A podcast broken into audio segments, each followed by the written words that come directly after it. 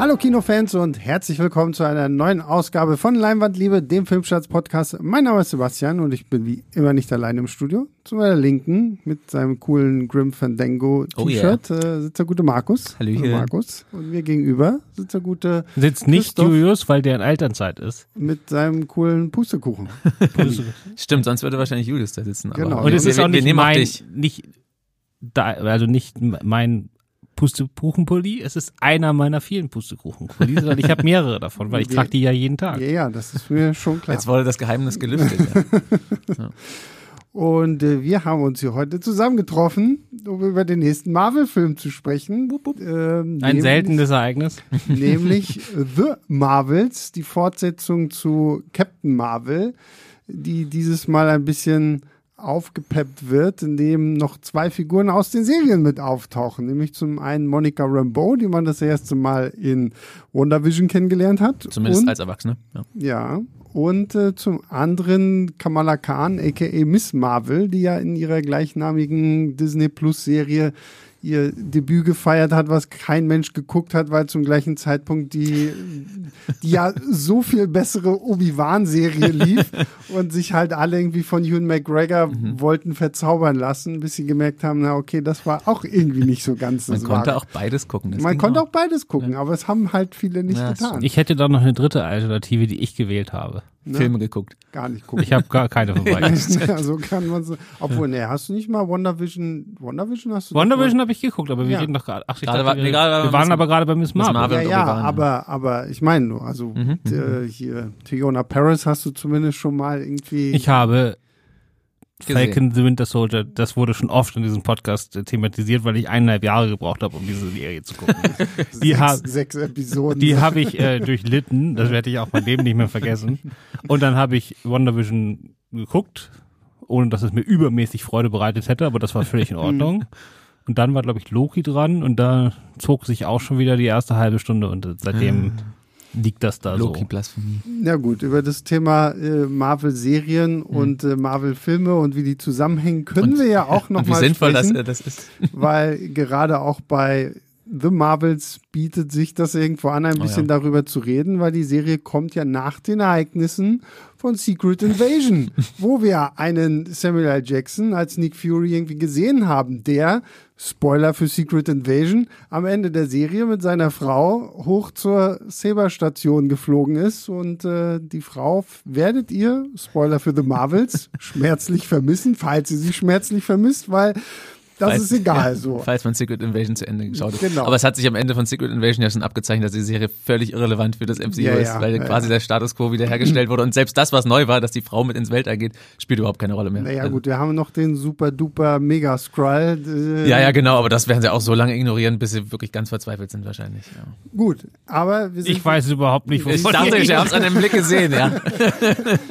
Christoph ist wie bei so einem Tennis-Turnier nur so, so hä, was hat hä, was hä, Ja. hä, was Super Skrull, was was passiert? Aber ich sage euch das nochmal, weil so die ersten fünf Minuten, wir haben den Film jetzt vor zwei, drei Stunden gesehen, äh, Ganz frisch. die Ja. Presseverführung. Und das Problem, ich glaube, da spreche ich jetzt vielen, vielleicht nicht unser Hörern und Hörerinnen, sondern in Anführungszeichen normalen Menschen aus dem Herzen. das Problem ist gar nicht, dass man den ganzen Kram wissen muss äh, für die für den Film. Ne? Man würde auch einfach, wenn man nichts weiß, würde man den Film auch problemlos verstehen. Das Problem ist, dass man die ganze Zeit nicht weiß, ob man das jetzt gerade verstehen sollte oder nicht. Also wenn jetzt komplett neue Figuren eingeführt werden, in den ersten fünf Minuten taucht die Bösewichtin des Films auf, die sammelt irgendwelche antiken Artefakte ein und trifft irgendwelche neuen Figuren. Und ich weiß jetzt nicht, also ich wusste, fühlte mich da total unsicher, ich wusste jetzt nicht, sollte ich die Figur schon kennen oder nicht? Soll ich die Artefakte schon kennen? Oder sind die jetzt einfach für alle hier im Saal neu? Das und dann, Ding, dann, da, ist es irgendwie ein Scheißgefühl. das Ding ist halt, also die Schurken muss man nicht kennen.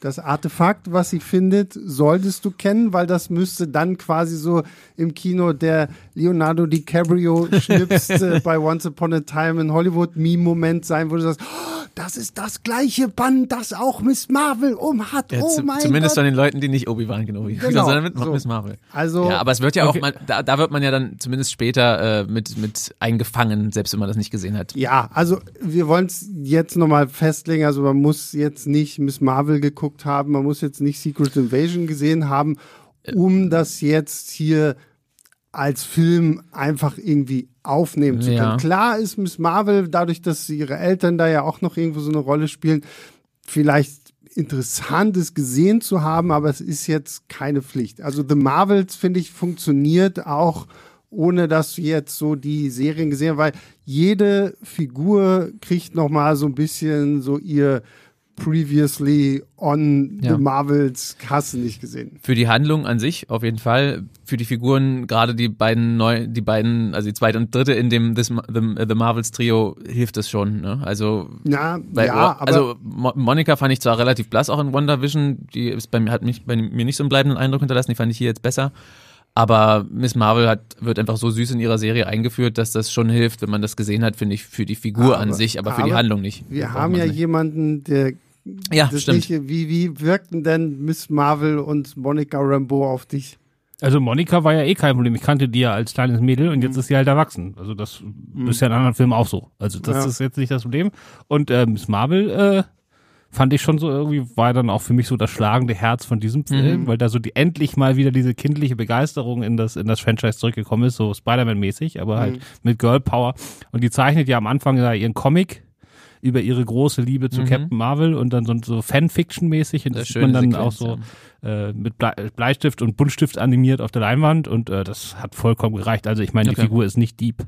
Nee, eben, deswegen. Also das meine ich halt. Ne? Also klar, es ist schön, weil man die Serien vorab Ja. gesehen hat, so, aber ansonsten ähm, ist es ja jetzt hier, es ist ja jetzt auch nicht groß, es ist ja wirklich nicht irgendwie Captain Marvel 2. So, die, der Film fängt halt an, wir sehen, wir haben irgendwie eine böse Cree namens Darben, die sich jetzt irgendwie offensichtlich an Captain Marvel selbst rächen möchte wo wir selber aber noch gar nicht wissen, warum die Cree jetzt auf einmal so hart sauer auf sie sind, bis wir dann irgendwann zur Mitte des Films so, so eine Art Flashback bekommen, wo wir quasi erfahren, was nach den Ereignissen vom ersten Captain Marvel denn passiert ist, als sie ja gesagt hat, na okay, ich fliege jetzt erstmal nochmal ins All und muss dafür ein paar Sachen sorgen. Wo man so ein bisschen dachte, dass es wird so ein bisschen der Plot von Captain Marvel 2 vielleicht, ist jetzt hier in genau, so einem, genau. in so einem das, Flashback das wird halt in so einem abgehandelt, Flashback abgehandelt, weil durch merkwürdige Portalsachen halt die drei Frauen jetzt hier durch ihre Fähigkeiten irgendwie so miteinander verbunden sind, dass sobald eine die Fähigkeit,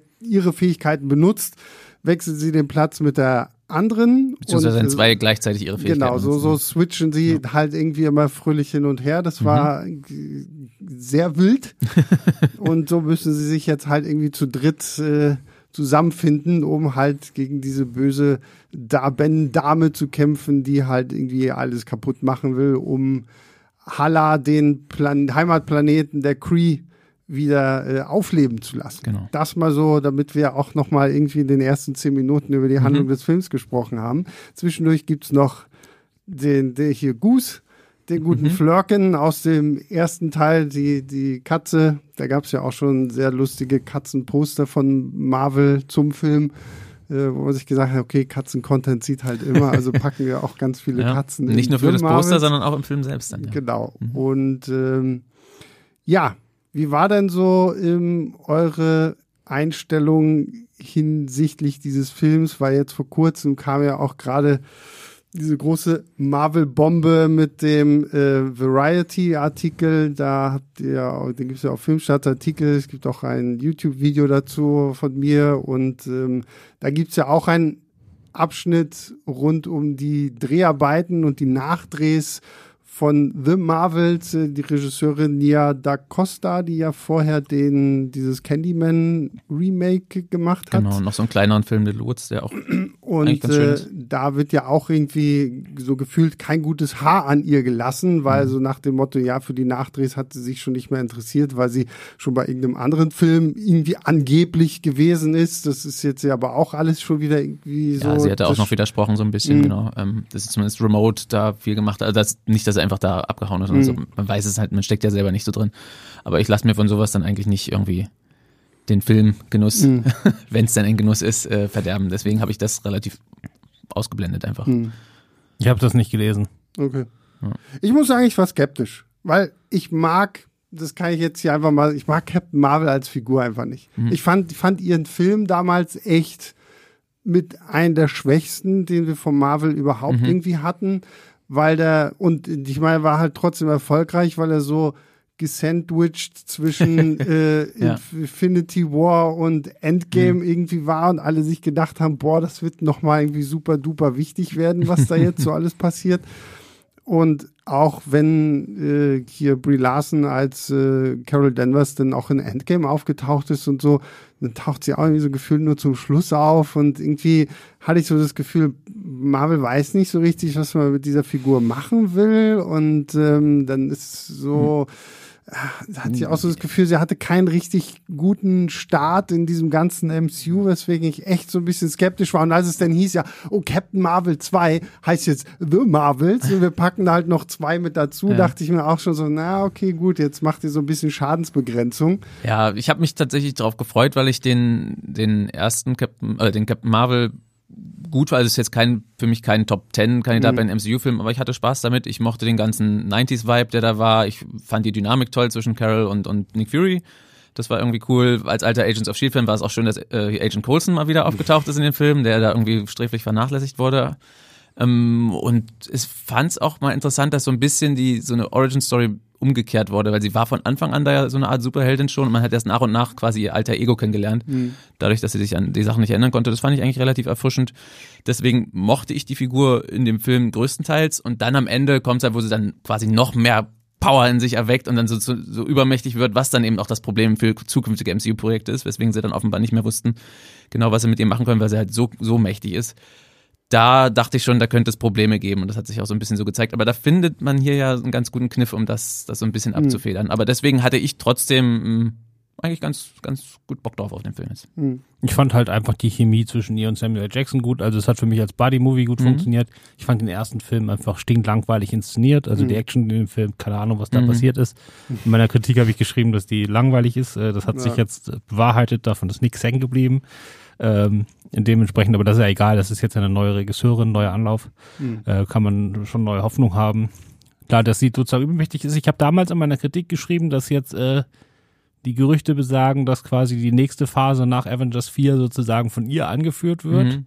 Hat sich ja bisher nicht so bewahrheitet. Ja, hatten wir mal. damals auch mehrere Artikel Mhm. zu, glaube ich. Ja. Und jetzt, äh, aber man hat ja momentan so gar kein Gefühl, wo es wirklich hingehen soll. Mhm. Ne? Gerade jetzt mit, äh, dass hier Dings, unser, unser Bösewicht wahrscheinlich ausfällt. Äh, Kang, ja. Also, Ja. okay, ja, ja, gut. ähm, dann ja- wird's ja noch mal schwieriger und so. Mhm. Und deswegen ist das ja eh gerade so zersplittert. Und Hm. ich hatte einfach, äh, ich hatte einfach gehofft, dass das jetzt so ein Film wird, der Spaß macht. Mhm. Aber da war für mich eher das Problem im Vorhinein, das war ein anderer Artikel, ich weiß jetzt gar nicht, ob Variety oder Hollywood Reporter, ähm, aber nochmal zu dieser ganzen Echo-Sache und diesem Spotlight-Sachen, Mhm. dass jetzt ja bald diese äh, Spotlight Ma Marvel-Serien kommen sollen, die dann nicht mehr im MCU Mhm. äh, verortet sind, Ja, schon verortet, aber nicht mehr so eine wichtige Rolle spielen. Zumindest sagen sie das, damit die, Genau, das ja. eigenständiger steht, damit die Leute eben nicht das Problem was du jetzt hier hattest, dass du denkst, du verpasst irgendwas. Ja, das ist das eine Problem, aber das war für mich das, das viel kleinere Problem, weil was nämlich die, die, ich weiß gar nicht, das war irgendeine Produzentin auch noch gesagt hat, Mhm. wir wollen mal wieder eine Serie machen können, dann mit der ersten, die jetzt kommt, wie heißt die? Echo. Echo. Ach, sie heißt Echo, genau. Spotlight heißt das Programm. Ja. Genau, mit Echo. Äh, wir wollen mal wieder, äh, wo die, wo die Stakes quasi äh, so Straßenlevel sind, ne? Ja. Also wieder, man muss irgendwie nur den Schutzgelderpresser an der nächsten Ecke platt machen Ja, und nicht gleich irgendwie nicht nur ein Universum retten, sondern gleich 20. Mhm. Und äh, das ist für mich bei diesem Film eher das, wo ich ein bisschen Angst vor hatte, was sich jetzt auch bewahrheitet hat. Also so wie jetzt das MCU mittlerweile funktioniert, können die ja gar nicht sagen, was ist jetzt für den nächsten Film am besten. Wäre es zum Beispiel mal ganz sinnvoll zu sagen, wir drehen jetzt mal einen Film für 60 Millionen, weil das wird einfach eher eine, eine Buddy-Komödie oder sowas, ne? Sondern die Filme müssen 180 Millionen kosten, weil das ist jetzt einfach so in dieser Maschine drin, dass es gar nicht mehr anders Ja. geht. Ja, genau, sowas versuchen die dann so ein bisschen diese Specials vielleicht auszulagern, was aber auch nicht so richtig geklappt hat mit Werewolf by Night oder so, wo sie Ja, was ich- andere Sachen probieren, die nicht so Ja, aber das sind, ist nicht bei so diesem groß. Film jetzt ist mein großes Problem. Also Ja. Von die die 180 Millionen schaden dem Film ungemein, weil wir andauernd generische Special Effect Orgien haben, wo ich nur darum gebetet habe, dass die bitte aufhören, weil ich die Charaktermomente haben Spaß gemacht, die Gags haben Spaß gemacht, dieses Körpertauschzeug war okay. Und dann kamen irgendwelche generischen Schlachten, die nichts hatten, nichts Kreatives, die sahen nicht gut aus. Ähm, die haben einfach nur Zeit verschlungen und das beim Film, der 105 Minuten kurz ist. Mhm. Äh, also ich glaube einfach, dass, dass Marvel sich da in diese Blockbuster-Ecke reinmanövriert hat. Und wenn sie jetzt mal was machen wollen, man hat ja hier auch den, den, den bei The Marvels jetzt speziell äh, das Gefühl, dass das jetzt die Idee ist, wir wollen mal wieder ein bisschen mehr in diese Family-Richtung, wir wollen, dass das auch sozusagen, ist ja zum Teil sozusagen richtig so ein Film, der sich auch an Kinder richtet oder Mhm. an, an junge äh, Co- Comic-Fans, was ja auch okay ist, weil das ganze MCU war ja schon so ein bisschen so in diese wir sind alle so 35 bis 40 hier, also so in unser Ja, Alter und die, die, die reine so äh, alte Nerd-Richtung abgebogen ist und so, dass man das jetzt wieder öffnet, auch für junge Fans, die dann Ja, das war ja auch gerade das, was sie mit Miss Marvel ja eigentlich auch versucht haben, so, ne? Und das, und Miss Marvel, guck dir mal nur die erste Episode an.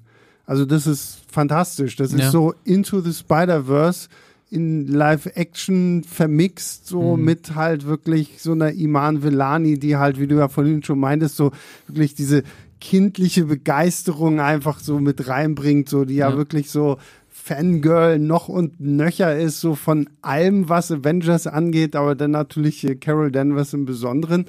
Und äh, Aber Ja, warum und- muss man dann so ein Weltraum, also warum brauche ich dann drei riesige Weltraumschlachten, die man alle nicht sehen will? Und Naja, das, das- ist irgendwie das Gefühl von groß. Der Film hat sich für mich visuell angefühlt wie so ein Sonntagsvormittags RTL-Film, auch wenn er 180 Millionen gekostet hat. ja, Weil einfach immer nur dieselben Schlachten in die Filme reinzustopfen, äh, das ist einfach nicht deren Stärke. Und man hatte echt das Gefühl, die, äh, wenn du dir einfach nur in Raum zusammenstellst, die drei, und die machen einfach ihr Benterkram da, äh, das wäre einfach viel, viel besser gewesen. Ja, ich bin da so ein bisschen zwiespältig. Also generell ja, das ist so aktuell sowieso das Action, Marvel-Action-Problem.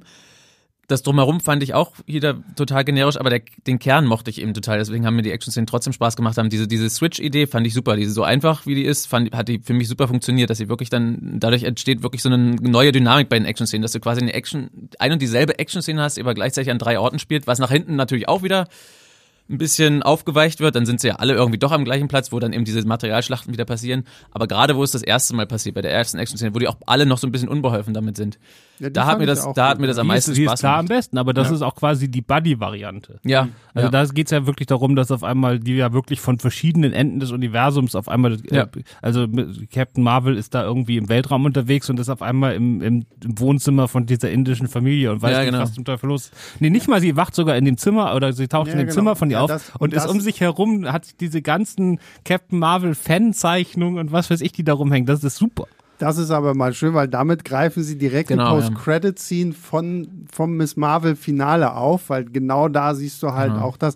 Aber dieser Punkt, den du anbringst, Christoph, so, das ist halt einfach das Problem, dass sie gerade sagen, wir sind Multiverse-Saga und sie versuchen halt in jeden Film dir so ein bisschen mehr so Multiverse-Zeug irgendwie Aber mit auch- reinzupacken. Und das aber halt so, wo du wirklich so das Gefühl hast, so, okay, aber lass uns mal noch hier so. Ich meine, wir reden nachher noch über die eine Post-Credit-Scene und das Ende, so, da machen wir dann einen kleinen Spoiler-Teil draus. Aber so insgesamt weißt du halt, okay, bevor Marvel wieder anfangen kann, vielleicht mal wirklich so, so, so kleinere Sachen zu machen, so halt so ein bisschen Street-Level oder irgendwie so, müssen sie halt erstmal jetzt hingehen zu Avengers äh, Secret Wars, King Dynasty, was ja noch irgendwie davor kommt, ähm, äh, um, um halt da dann wirklich klar Schiff zu machen, weil da- das ist ja so der Punkt, wo ich mir denke, okay, wenn sie Secret Wars so veranstalten, wie es in den Comics ist, dann explodiert einfach die komplette Existenz und wird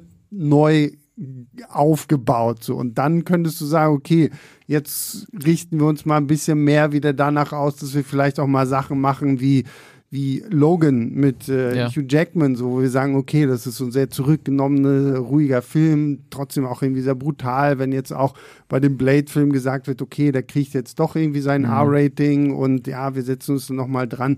Aber im Augenblick, glaube ich, wirst du einfach mit jedem Marvel-Film, der jetzt kommt, immer dieses Problem haben, dass sie halt diese Tür zum Multiverse aufgemacht haben und davon jetzt erstmal nicht. Aber hier kommt doch davon gar nichts. Also klar, in der Post-Credit-Szene, aber der Film selbst hat diese, diesen, diesen Krieg zwischen den Creed und den Skrulls Mhm. und sie geraten da irgendwie rein, haben noch diese Vertanglement von ihren Kräften und switchen Places und am Schluss ist das alles mehr oder weniger wieder aufgeräumt. Also ich glaube nicht, dass da irgendwie großartig noch was Naja, Also- aber, Ja. aber, aber es teasert es ja schon quasi wir müssen- an, das dass, dann, dass, dass, nein, aber ich meine Ja. auch so, also weil sie reden ja, Ja. davon, dass es Portale gibt und äh, so die und sowas. Also Ja, aber die, um die Portale, um die es da ja geht, die sind ja eher wirklich von einem Ort zum anderen und jetzt nicht in ein Ja, anderes gut, Universum aber und so. Kamala äh, sagt ja auch schon, dass sie ja sogar auch durch die Zeit und durch Ja, Zeit und durch Raum ihr- gereist genau, ist, weil ist in der- Miss Marvel Dieser große Flashback, der da war. ähm, äh, hat sie Oder diese große Zeitreise in diese, ihre, hat sie in- genau hat sie eine. Zeitreise in die 40er Jahre irgendwie und ähm, also die Andeutungen sind halt da und diese Andeutungen lassen sich halt dann auch nicht mehr irgendwie rausreden, weil das müssen sie jetzt halt mehr und mehr aus. Und Kevin Feige hat ja immer gesagt, so dass es auf der einen Seite gerade jetzt so Phase 4, 5 und so soll ja auch galaktischer werden. Das hatten wir mit den Eternals, wo dann auf einmal diese riesen Celestials Mhm. aufgetaucht sind und sowas alles und ähm, dass sie bei Captain Mar beziehungsweise jetzt bei The Marvels sogar noch relativ wenig damit gemacht haben, hat mich ehrlich gesagt sogar mehr erstaunt und gewundert, weil ich gedacht hätte, okay, hier gehen sie jetzt irgendwie mehr darauf ein, weil wir haben, wir, Carol Danvers war ja in der Post-Credit-Scene von Shang-Chi, Mhm. wo wir irgendwie erfahren, dass diese komischen zehn Ringe ja irgendwie Technologie sind und die senden gerade ein Signal ins Und das All. ist immer und- noch nicht und aufgelöst. es ist immer noch nicht aufgeklärt und solche Sachen. Also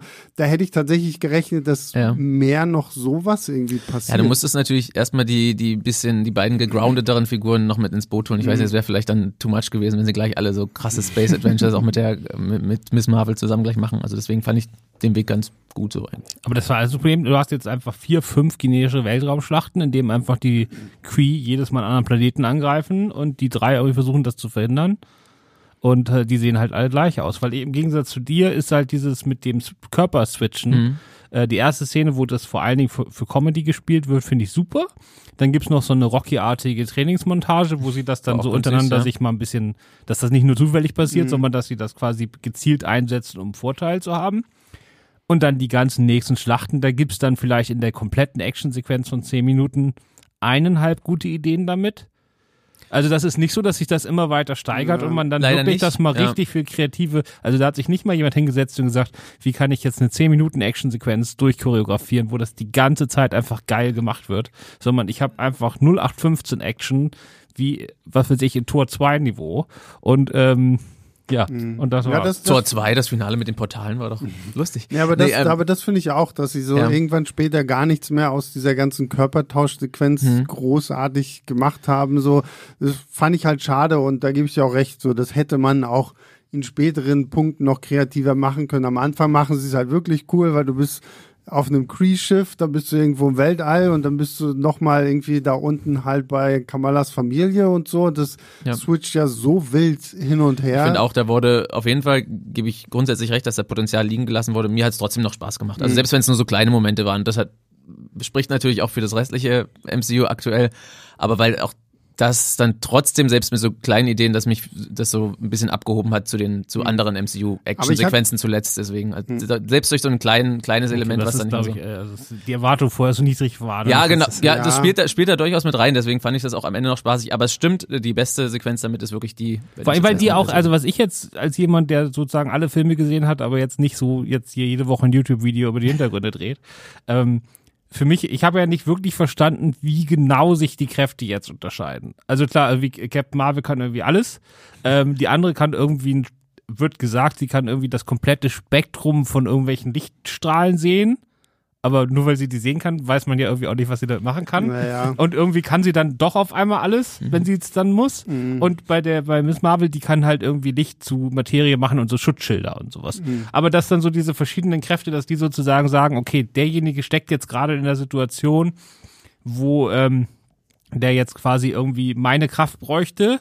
Und deswegen switchen wir jetzt den Platz und dann nutze ich die da und dann äh, gewinnen wir irgendwie. So, aber das wird ja meistens nur benutzt als irgendwie Hammer kommt runter, dann äh, tauscht Captain Marvel mit ihr den Platz, weil sie den Hammer festhalten kann oder so. Ne? Das ist so das Niveau, auf dem das abläuft. Und das ist irgendwie. Ja, ich hatte auch so zwischendurch das Gefühl, dass diese Kämpfe ihre eigene, ihre eigenen Regeln unterbrochen haben. Aber wenn es jedes Mal darum ging, okay, wenn ihr eure Kräfte Mhm. benutzt, dann switcht ihr sofort. So, wo ich mir dachte, okay, dann müsst ihr ja permanent nur am Switchen Ja, ich meine, die sein. haben die Nee, haben es es sind schon. Lichtkräfte. Es sind ja nur diese Lichtkräfte. ja, Ja, die haben aber schon, die haben schon versucht, denn- relativ konsequent zu machen. Ich finde, es funktioniert halbwegs Aber hast du die konsequent, aber Regeln, denn die Regeln verstanden? Also am Anfang passiert es ja unabsichtlich, weil das, was du vorhin Ja. gesagt hast, stimmt auf jeden Fall nicht. Also es passiert nicht nur, wenn zwei es gleichzeitig benutzen. Es reicht auch, wenn nur eine es benutzt. Mm, Nee, es, muss, es müssen gleichzeitig sein. Das machen die, siehst du bei dem Training ja auch. Ja, da, dann, dann können sie sozusagen kontrollieren, mit wem sie switchen. Ja. In der ersten Szene können sie, wissen sie ja nicht, mit wem sie switchen. Dann passiert das ja zufällig. Aber sonst wäre es ja überhaupt nicht konsequent, wenn sie einfach machen, wenn die überhaupt die Kräfte einsetzen, das passiert ja dann, da switchen sie ja wirklich fast nie, wenn sie Ja, alleine gut, aber also- Deswegen sagen die ja auch zwischendurch, Ja, du ja. setzt deine Kräfte nicht ein, ich setze Ja, jetzt meine ja, Kräfte genau. ein. Das ist schon die Regel. Ich Das- weiß nicht, wie konsequent schon, das, das, das versuchen wird, sie auch zum Schluss so, wenn man sagt, okay, Kamala, du kämpfst jetzt quasi Genau, ohne deine- nur ja. äh, mit dem, was du halt hast, ohne deine Kräfte, damit, aber wie gesagt, sie, sie setzen sie machen es halt sie, nicht ma- sie machen, konsequent. ja, sie, sie So. geben sich da schon Mühe, aber es gibt dann so Elemente, gerade wenn eine Figur Aber Kamala von wird doch in der ersten Szene, wenn sie da in ihrem Wohnzimmer ausgetauscht wird, da benutzt sie doch nicht gerade ihre Kräfte, oder? na, da glüht dann nur ihr, ihr Ding auf, das, ihr, ihr, ihr Ding auf, ihr, ihr, ihr Armband auf. Wie gesagt. Deswegen, also äh, da ist es, da ist es wirklich ein bisschen schwammig, aber an sich soll das die, soll das, glaube ich, die Regel für den Film sein. Also. Die Regel für den Film ist nicht zu viel drüber nachdenken, einfach äh, Ja, sich gesagt, an den allem- bunten Lichtern erfreuen und äh, sich auch irgendwie nicht zu viel hinterfragen, weil es gibt ja auch recht, diese Kräfte, also ich habe bis heute nicht so richtig Monica Rambeaus Kräfte verstanden. Aber das hat weil- sie auch nicht, glaube ich. Weil, weil wenn du WandaVision äh, anguckst, wenn sie da das erste Mal so durch diese komische Hexmauer Mhm. geht, dann sieht sie halt irgendwie die Flüsse des Stroms und sie kann sich irgendwie so halb durchlässig machen und so, so ja, okay. Also da, Ja, da ja. finde ich, da finde ich, äh, Kamala ist da so ein bisschen ähm, ist ist ein handfester. Bisschen, bisschen handfester. Ja. Aber die tun alle so, als ob das so klar sein müsste, weil, weil äh, Samuel Jackson sagt ja zu ihr in der einen Szene, ja, jetzt musst du halt mal fliegen, weil sonst stirbt die andere. Ja, du, Ja, kann, ja. du Und kannst das doch als ob- bestimmt Du auch. kannst das doch bestimmt auch, weil ansonsten, ich glaube, die repariert einmal irgendwie so einen Schaltkreis mit irgendwelchen Strahlen.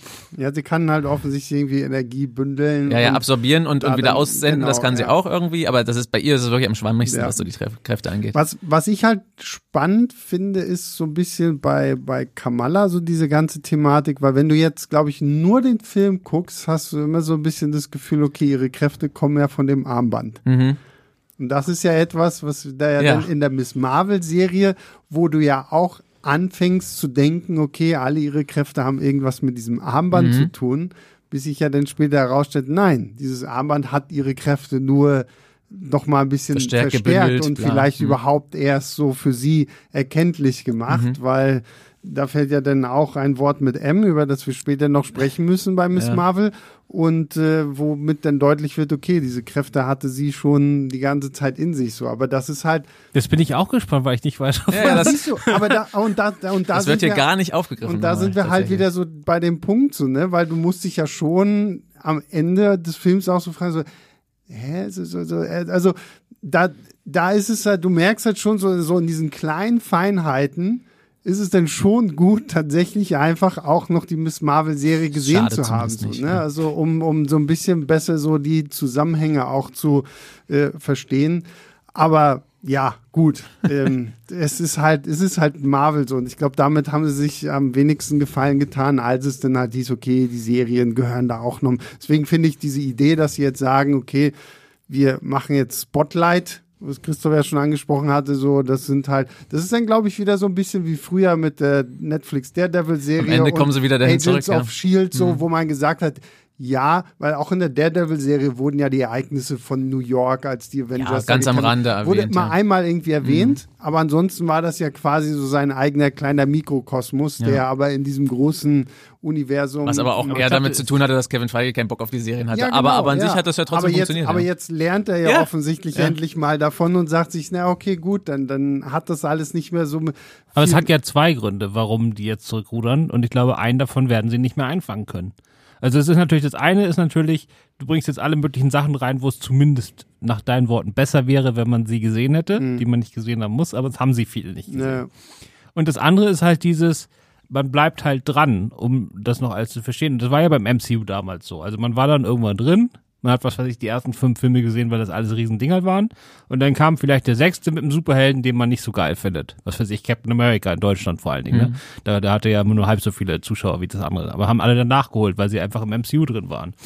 Aber mit diesen Serien, dann hat man halt als normaler Mensch, äh, der vielleicht auch nicht so viel Zeit hat und auch noch was anderes gucken will, äh, vielleicht mal eine verpasst. Und Ja, in dem klar. Moment hat man sich irgendwann gesagt, ach komm, ich habe jetzt die letzten zwei Serien nicht gesehen, dann brauche ich den nächsten Kinofilm auch nicht mehr gucken. Ja, weil es halt wirklich auch so Overkill war. Es waren wirklich richtig viele. Also, Ja, genau. Dann ging das. Und jetzt gibt es nicht mehr dieses wie vor zehn Jahren, dass man sagt, jeder Marvel-Film, selbst wenn das der dritte Ant-Man oder der zweite Ant-Man auf einmal ist, der macht nicht mehr 60 Millionen, der macht einfach 120 Millionen am ersten Wochenende. Einfach nur, weil du eine so riesen Gruppe von Menschen Mhm. hast, die einfach ganz automatisch jeden MCU-Film gucken.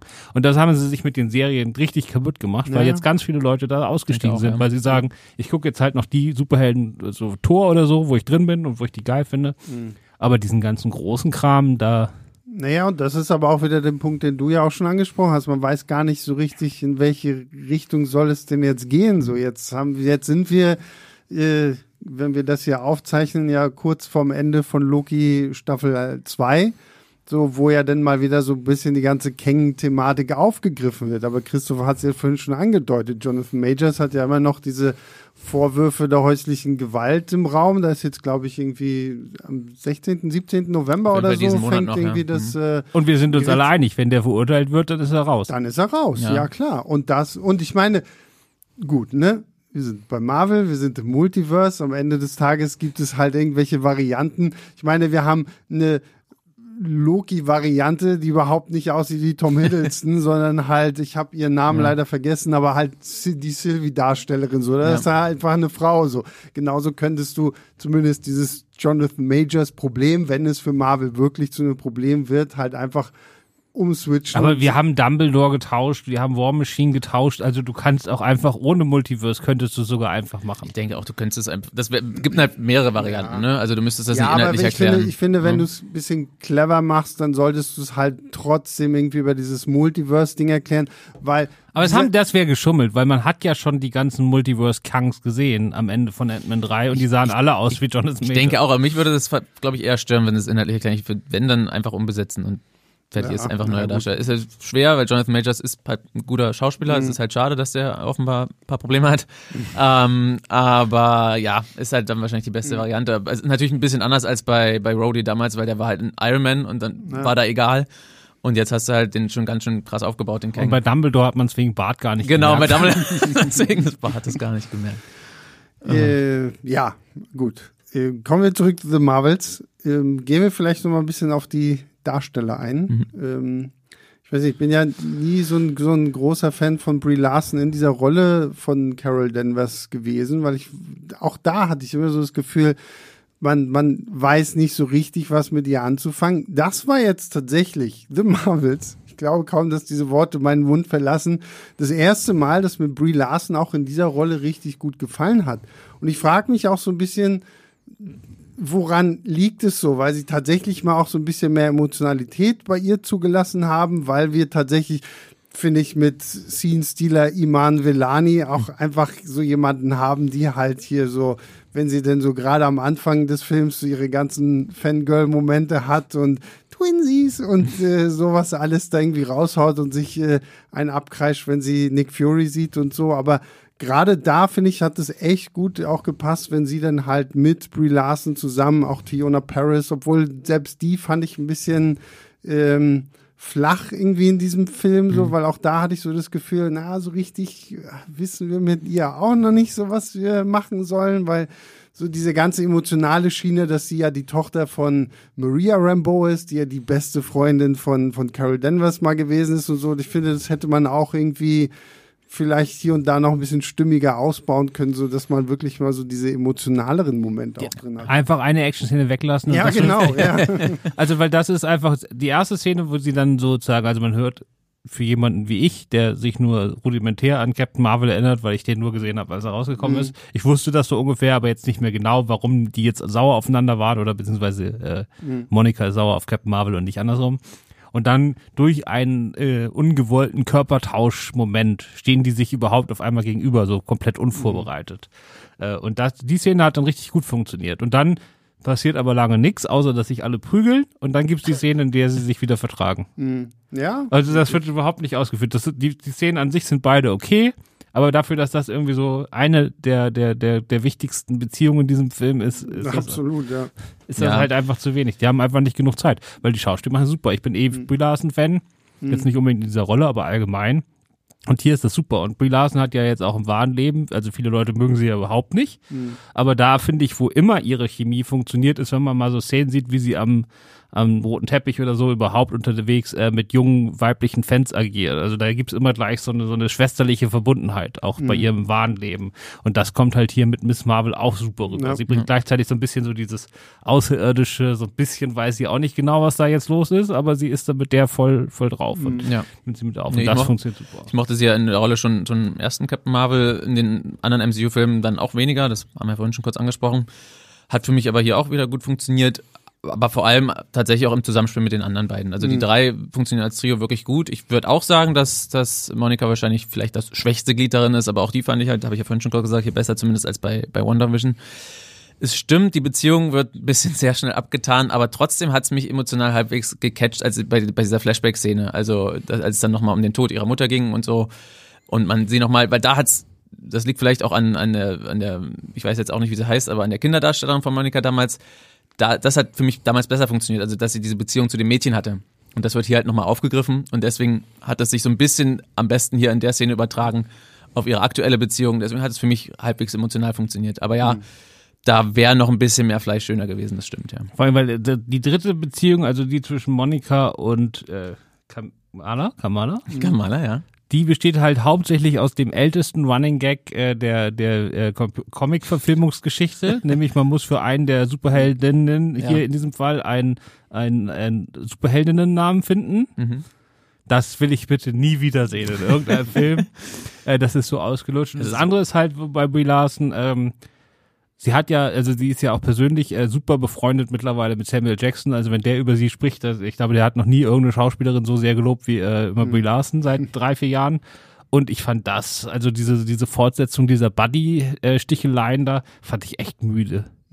Also das waren so lauter so, so Ja. Onliner, die da so platziert wurden, wo ich sage, ja, ist okay, aber da, Die beiden hatten ja auch tatsächlich nicht so viele Szenen zusammen, ne? Also das, da, die das haben hat, meistens über Funk, ne? das, genau, Aber- genau. Das hat, das fand ich ein bisschen schade, weil ich, das haben wir beide von gesagt, weil wir beide auch Fan von dieser Buddy, Buddy-Geschichte waren im ersten Teil. Das fand ich wirklich ein bisschen schade. Da hätte ich mir auch mehr gewünscht nochmal. fand sowieso, Nick Fury wirkte in diesem Film sehr müde. So, wo ich mir auch irgendwie Nach allem, gedacht, was er in Secret Invasion erlebt hat, hallo, ich mir auch was alle gedacht wissen. habe, okay, komm, alter Mann, so setz dich mal Er ist irgendwo ja auch hin. jetzt schon ganz schön ja, alt. aber Er hat mir Also- trotzdem wieder viel Vergnügen bereitet, eigentlich, mit seinen Sprüchen, mit seiner Art. Ich mag ihn schon immer noch in der Rolle. Ja. Aber vielleicht irgendwann ist auch mal gut, ja, Ja, das stimmt schon. Er ist auch, aber das müssen wir, glaube ich, einen Spoiler machen, weil am Schluss, er fragt am Schluss einmal sein, äh, seine rechte Hand äh, so zur Entwicklung und was passiert ist in der Zwischenzeit. Und das ist für mich die Szene des Films, die wirklich äh, so zusammenfasst, warum viele Teile dieses Films nicht funktionieren. Äh, aber das beschreibt es vielleicht auch nochmal ganz gut, was mit Nick Fury vielleicht ein bisschen das Problem ist in diesem Film. Aber da kommen wir vielleicht im Spoiler-Teil, da könnt ihr mich dran erinnern. ja, ja. Weil seine Prioritäten als Friedensmissionsleiter in diesem Film sind irgendwie, so wie ich das verstanden habe, dass er da ja zwischen denen auch mitvermittelt oder sich da mit, mit Captain Marvel zusammen drum kümmert, Hm. ist alles ein bisschen weird. ja, gut. Das Ja, was ist- Nick Fury sowieso machen will und macht, auch mit den ja, ganzen ja, Skrulls genau. und so, das, ist, ähm, ja, ja. es ist alles ein bisschen schwierig, weil Ja. diese ganze Skrull-Cree-Thematik so, Mhm. ist jetzt auch gerade so mit, mit Hinblick auf Secret Invasion sowieso ein bisschen das passt da einfach absolut merkwürdig Ja. geworden und ähm, Aber das allgemein kann man das mal sagen. Äh, also wie in diesem Film mit Weltenzerstörung umgegangen wird. Also es ist einfach jedem völlig vollkommen egal.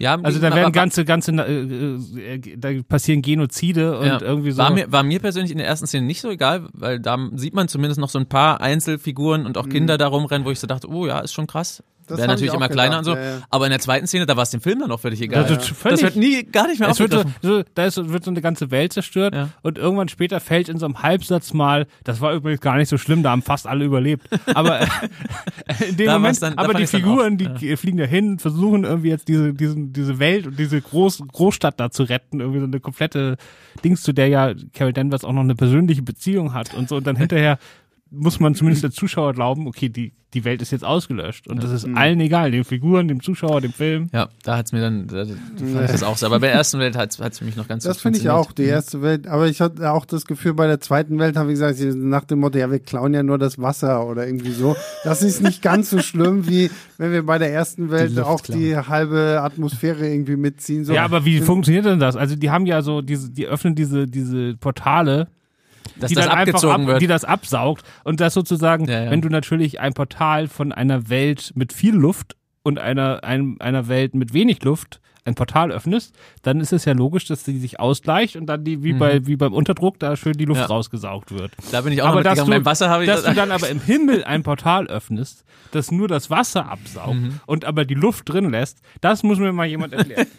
Da sind, glaube, wir, das kann- da sind wir wieder bei Leute dem, was erklären. ich vorhin schon meinte. Nicht drüber nachdenken, einfach konsumieren, einfach machen. aber genau den Gedankengang hatte ich auch. Ja. Ähm, Obwohl ich bei der Luft, beim Luft, Luftabsaugen so ein bisschen an Spaceballs denken So. musste. Musste ich dem- auch denken, so der große Staubsauger, der ganz zum Schluss kommt. So, ähm, ja, wie gesagt, es, es macht nicht äh, viel Sinn. Es ist sehr gaga. Es ist, finde ich, auch ein sehr weirder Film. Also ich meine, wir Mhm. haben noch gar nicht über die äh, komische Tanzeinlage gesprochen auf einem Planeten, auf dem nur gesungen werden darf, Mhm. so wo ich so ein bisschen an diese ganzen, weiß nicht, Buffy und Scrubs Folgen denken muss, wo es auf einmal heißt, so, okay, auch, wir, ja. wir finden jetzt irgendeinen Kniff, warum alle Darsteller nur noch singen müssen oder Und das so. ist ja nicht, nicht nur Singen, es ist ja wirklich ein, eine Welt, die aussieht wie ein Disney-Musical. Mhm. ja. Äh, also mit Prinzen und Prinzessinnen und, und Hofstaat und äh, es wird nur gesungen. Also es ist ja wirklich wie so eine, so eine Disney-Selbstparodie. Mhm. Aber die fand ich auch cool, also die war mir auch zu kurz. Ja, grundsätzlich ist wieder so ein, so ein typisches Marvel-Problem. Ich mochte die Idee sehr. Ich habe vor, vor mir an der Reihe dann die Eve neben dir vom Movie-Pilot also seine Hände über dem Kopf zusammenschlagen sehen. Da weiß ich nicht genau, ob er das genauso äh, gut fand. Ich fand die Idee schön, aber wieder so ein typisches Marvel-Problem. Es ist nicht konsequent genug für mich. Also ich hätte mir dann wirklich zwischendurch einfach mal so eine richtig große Nummer auch gewünscht. Ich meine, die tanzen da, aber die laufen ja dabei die ganze Zeit durch. Aber dass sie wirklich einfach mal so eine ganze Musical-Nummer machen mit voller Choreografie, vollem Gesang, das wäre so richtig cool gewesen. Ja, das ist das, was Christoph halt meinte, vorhin schon auch so, ne? Stattdessen hauen wir wieder noch die dritte Ja. random Weltraumschlacht Ja. rein und dann hast du schon, und ich fand, also im ersten Augenblick hat Aber stell dir mal vor, du hättest jetzt diese Schlacht gehabt und die, Hel also sozusagen die Angreiferarmee sind die äh, Creed, ne? Cree hier. Ja, und die Verteidiger sind Disney-Musical-Figuren, die während der Schlacht quasi singen und dann mit sowas sich verteidigen. Das wär wäre vielleicht auch bescheuert geworden, aber es wäre zumindest mal irgendwas. wär Ja, das, das, konsequenter, das, genau, mein, das- das, meine ich ja so, dass man auch, halt ja. wirklich mal, wenn man eine Idee hat, auch mal ein bisschen weirder einfach denkt. Und das dann wirklich zu Ende- sagt, zu Ende durchzieht einfach. Dass man, okay, wir, wir gehen da jetzt voll drauf ein. Wir machen, deswegen, ich fand zum Beispiel auch wahnsinnig schade, dass wir, wir haben ja kurz darüber gesprochen, ganz am Anfang haben wir halt diese Eröffnungssequenz mit Kamala Khan, die halt so ihren Comic zeichnet, was man auch so ein bisschen aus der Serie kennt, so dass solche Elemente Mhm. auch nicht irgendwie noch mal zurückkommen. Dadurch fühlt es sich dann halt mehr wie so ein Fremdkörper-Gimmick Gimmick, irgendwie an, was man halt mal einmal ausnutzt, weil man irgendwie im Autorenraum saß und sich gedacht hat, boah, okay, das, das könnte schon auf der großen Leinwand cool sein. Ja. Und dann verwässert es aber wieder durch diesen ganzen generischen Darauf, Marvel-Kram. darauf habe ich ja vorhin noch äh, damit quasi auch gerade angespielt. Es sind halt oft mal, dass, dass die wirklich echt noch ein paar schöne Ideen haben, aber Mhm. die nicht zu, zu, äh, zu Ende durchführen. Und die Miss Marvel-Serie war auch so ein schönes Beispiel dafür ja, Ja. schon. Da haben Ja. Mhm. sie es ja vor allem in den ersten beiden Folgen, dass sie wirklich auf solche Elemente zurückgreifen und das wird so, so nach hinten wieder vernachlässigt, Ja. Mhm. dass die Serie halt le leider auch irgendwie versandet ist und langweilig war. In dem Film finde ich es okay, wenn man es nur nutzt für ihre Einführung, weil sonst hätte das vielleicht auch ein bisschen in Fremdkörper gewünscht. Aber grundsätzlich ist das für mich wirklich so ein allgemeines Problem, dass sie halt wirklich, wenn man eine schöne Idee aufblitzt, die so ein bisschen sich dann doch nicht trauen, die bis zum Mhm. Ende durch zu exerzieren. Das ist so ein bisschen schade. Dafür haben sie die Katzen bis zum Ende durchexerziert. die Katzen haben sie dann Das kann man auch sagen, da kann- da geht ja, nicht mehr. Äh, und also stell, stellt euch jetzt in eurem Kopf vor, wie viel Katzen es wahrscheinlich in diesem Film gibt. Und verdoppelt das. Es, ja, ich glaube, damit kommst du nicht auf. Es gibt mehr. ja gut, ich meine, wir hatten Und wenn ihr euch jetzt vorstellt, wie süß die Katzen sind, die sind noch viel süßer als ihr glaubt. Oder auch nicht. Da sind ja auch ein Ja, paar ja, ja. CGI-Katzen dabei, die sahen dann nicht mehr ganz so schön aus. Aber süß ja. war das schon. Ja, Und dann also, natürlich, also, äh, sagen wir mal so, es ist nicht sonderlich kreativ, welcher Song während dieser Szene läuft. Aber es ist schon, es ist schon. Und ist es schon ist, gut. es ist die Originalaufnahme von Barbara Streisand. ja, Also, das im- ja, ich habe extra im Abspann geguckt. Äh, es ist wirklich die Ah, Originalaufnahme. cool. Gut zu Das heißt, sie haben sich das zumindest einiges kosten lassen. Ja.